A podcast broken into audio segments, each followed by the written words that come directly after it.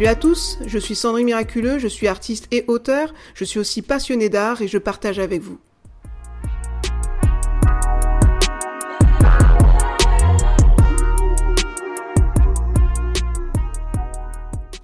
Chagall. L'art, Noël et le don de soi.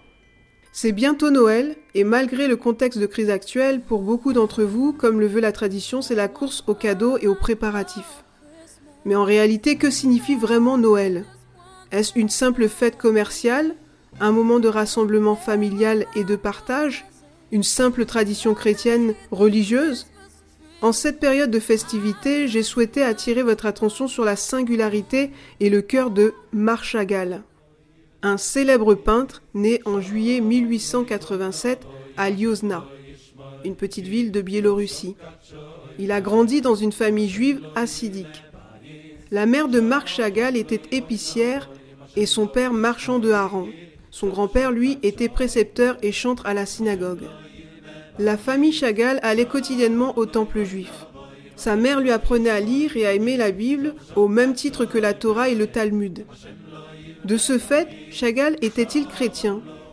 Et en quoi était-il si singulier? Dans sa vie et dans son art. Comment a-t-il marqué son temps? Découvrons tout cela ensemble. Marc Chagall, un peintre libre. Avant tout, Marc Chagall, de son vrai nom Moïse Zarovitch Chagalov, n'a été rattaché à aucun mouvement artistique.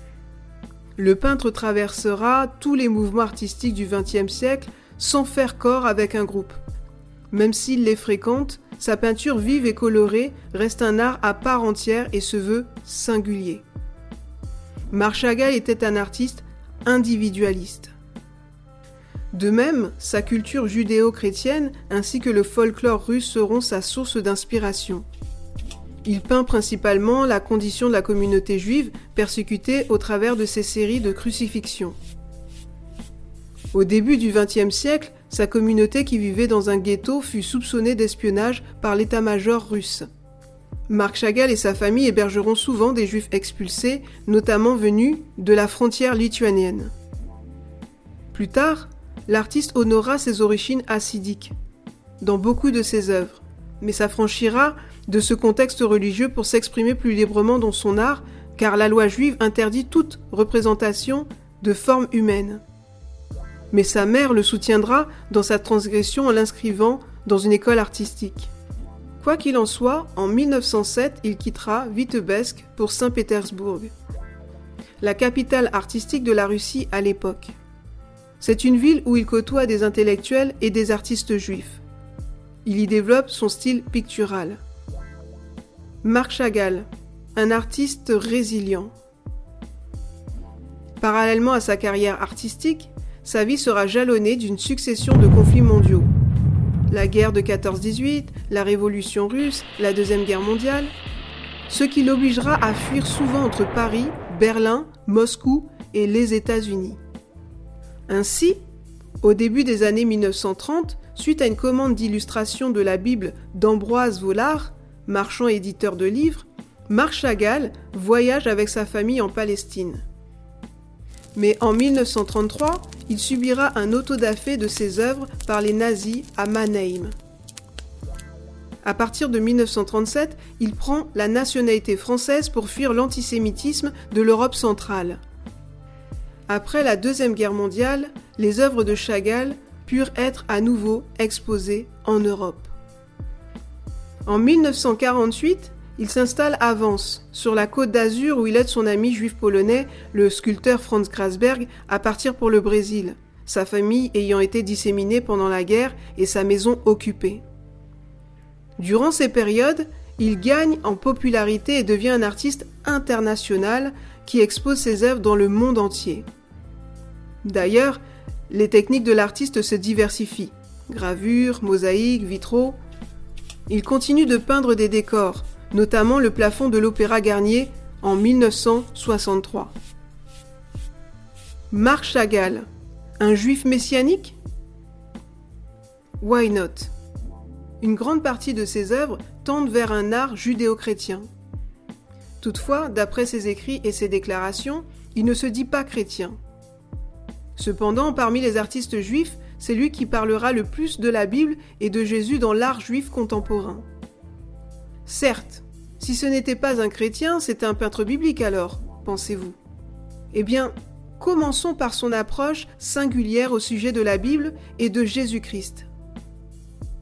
Depuis ma première jeunesse, j'ai été captivé par la Bible. Il m'a toujours semblé, et il me semble encore, que c'est la plus grande source de poésie de tous les temps. Depuis lors, j'ai cherché ce reflet dans la vie et dans l'art. La Bible est comme une résonance de la nature et ce secret, j'ai essayé de le transmettre. Pour moi, la perfection dans l'art et dans la vie est issue de cette source biblique. Sans cet esprit, la seule mécanique de logique et de constructivité, dans l'art comme dans la vie, ne porte pas de fruits. Effectivement, lors d'un colloque en mai 1963, Marc Chagall prononce un discours à Washington. Il s'interroge sur la crise morale de l'Occident. Si nous sommes émus au plus profond de nous-mêmes par la Bible, c'est surtout parce que c'est la plus grande œuvre d'art au monde et qui contient le plus haut idéal de vie sur Terre. Et finalement, pas. Si Marc Chagall se rapproche de la franc-maçonnerie vers 1912 sur l'invitation de son ami Guillaume Apollinaire et tend à s'intéresser aux philosophies ésotériques, l'alchimie et la Kabbale, il va s'attacher particulièrement à l'analyse des crucifixions de Jésus. Dès lors, il mettra en évidence la souffrance du peuple juif avec celui de Jésus sur la croix dans ses tableaux. Comme Rembrandt avant lui, il tentera d'établir une alchimie et non une dualité entre le judaïsme et le christianisme. En effet, il considérait que si on est sensible aux souffrances d'un Christ d'origine juive, on pourrait comprendre également les afflictions du peuple juif. Comme l'illustre son tableau ci-dessous de 1938 titré La crucifixion blanche ou White Crucifixion. De la même manière, Marc Chagall peint cette œuvre suite à la destruction de la synagogue de Munich et de celle de Nuremberg appelée la Nuit de Cristal. Il y associe également la déportation des Juifs de Pologne. La nudité de Jésus est cachée par un châle de prière juive, tandis qu'une menorah brûle à ses pieds. Et tout autour de la figure centrale, il y a des scènes de réfugiés fuyant, un village et une synagogue en flammes.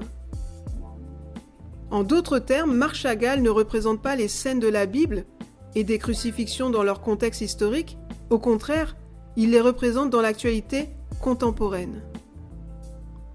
Marc Chagall et Jésus. Pour toutes ces raisons, ses compatriotes juifs lui ont souvent reproché sa possible conversion au christianisme, tant il était fasciné par Jésus. Il était probablement à la recherche de la révélation de la croix, sur lequel Jésus de Nazareth roi des Juifs, avait été cloué. Au cours des années de sa vie, Marc Chagall peint une grande série de crucifixions. L'artiste avec Christ jaune en 1938, Descente de croix en 1941, Obsession en 1943, en 1944 Le crucifié, The White Crucifixion, Le Christ dans la nuit en 1948, Persécution en 1941, Christ crucifié et ressuscité, Apocalypse en Lila Capriccio, Transfiguration Exode, The Blue marié, Crucifixion mystique en 1950, Christ dans l'horloge en 1960, en 1966, Exodus, la crucifixion, Christ, la Vierge et l'enfant, Pâques en 1968, Calvaire, Golgotha, déposition de Jésus-Christ, Cathedral of Reims, Sacrifice d'Isaac, Marc Chagall et Jésus, et enfin Christ sur la croix en 1980. Dans tous ces tableaux, on peut voir une superposition de sens multiples. Toutefois, le thème de la souffrance, lié à celui de la guerre, est constant. Par exemple, dans la crucifixion en jaune de 1942, Marc Chagall s'inspire du tragique épisode du naufrage de Struma, dans la mer Noire au cours duquel plus de 750 réfugiés juifs trouvèrent la mort. Jésus est représenté en croix et se détache du tableau, affirmant sa judaïté par le talit noué à sa ceinture et par les phylactères fixés à son bras et à son front. En 1930, la persécution par les nazis envers les juifs se propageait. Le peintre se tourna de nouveau vers la crucifixion. Marchagall utilise la personne de Jésus comme une métaphore pour les juifs. Dans certains de ses tableaux, l'artiste représentera lui-même en train de peindre sur sa toile le crucifié. Enfin, Marchagall disait que pour lui, le Christ a été un grand poète, le maître dont la poésie a été oubliée du monde moderne. À ses yeux, la figure de Christ symbolise la lumière du martyr, le véritable type du martyr juif. Marc Chagall, un peintre réconciliateur du monde judéo-chrétien? Grand poète, maître, juif, rebelle, créatif, symbole universel de la souffrance, le Jésus de Marc Chagall est un homme sublime qui revient dans ses œuvres comme une obsession. En effet, il dira souvent que tout ce qu'il a créé était dédié à Israël et au peuple juif.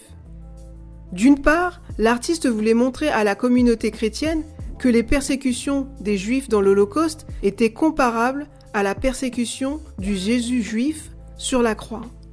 Il a vu Jésus sur la croix comme un symbole universel et reconnaissable de la souffrance humaine. D'autre part, il voulait sensibiliser le monde à regarder la souffrance juive. Le symbole de Jésus sur la croix est si puissant qu'il n'est pas resté indifférent à Marc Chagall. C'est aussi une façon de lutter contre l'indifférence humaine et l'antisémitisme. Il était nécessaire que tous comprennent l'histoire et les traditions juives. Certains ont affirmé que Marc Chagall était le seul artiste juif de sa génération à engager une autre tradition religieuse sans trahir la sienne. D'autres diront que Marc Chagall n'était pas le seul artiste juif à utiliser Jésus crucifié dans la peinture. Adolf Gottlieb, Emmanuel Manekadze, Max Weber, Samuel Bach, Marc Antolowski, Max Liebermann, Abraham Ratner et Marc Rothko. Tous on en parlé. Néanmoins, aucun de ces artistes n'a abordé le Christ autant que Marc Chagall. Finalement, le travail de la vie de Marc Chagall respire la fraîcheur et le mysticisme. Ainsi, il utilise des symboles pour communiquer à la fois sa culture juive russe et ses émotions. En définitive, Marc Chagall finit sa vie à Saint-Paul-de-Vence, célèbre et reconnu mondialement. Pour la commande des vitraux de la cathédrale de Reims, Marc Chagall proposera une mise en scène allégorique entre Abraham, le père de la foi, et Jésus-Christ, le Sauveur. Deux grandes figures de l'Ancien et du Nouveau Testament réunies. Les moments de la vie d'Abraham sont représentés. Son alliance avec Yahvé et sa filiation avec le Christ crucifié, qui accomplit l'œuvre du salut. Ainsi, le troisième élément, une tombe vivante qui se manifeste dans le rouge de la gloire, évoquant le sang de l'agneau, le sang de Jésus. Call to action.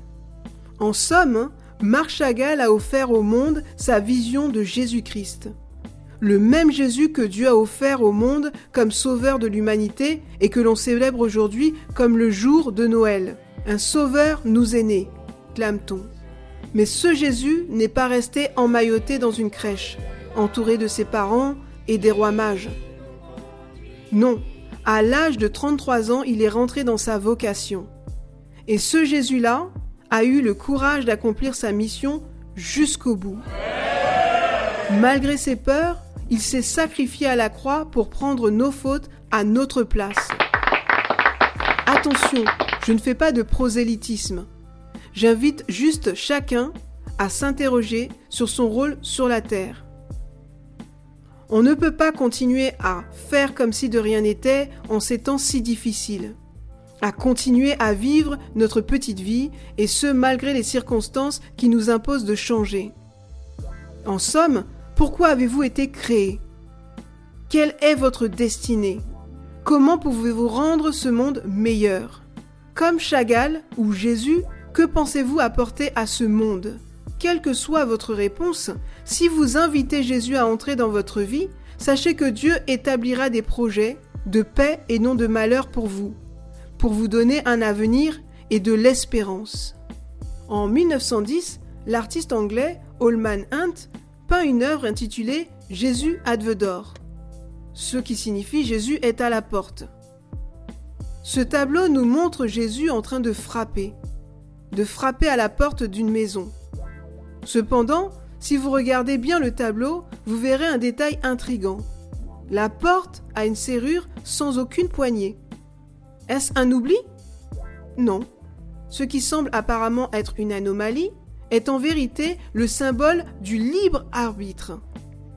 En effet, le peintre nous amène à déduire que la poignée est uniquement à l'intérieur de la maison. De même que Jésus est un gentleman, il ne va jamais forcer qui que ce soit à ouvrir la porte de son cœur. Enfin, c'est à chacun de prendre la décision de lui ouvrir et de le laisser entrer chez lui. Voici, dit le Seigneur, je me tiens à la porte et je frappe. Celui qui entend ma voix et qui ouvre, j'entrerai chez lui, je souperai avec lui et lui avec moi.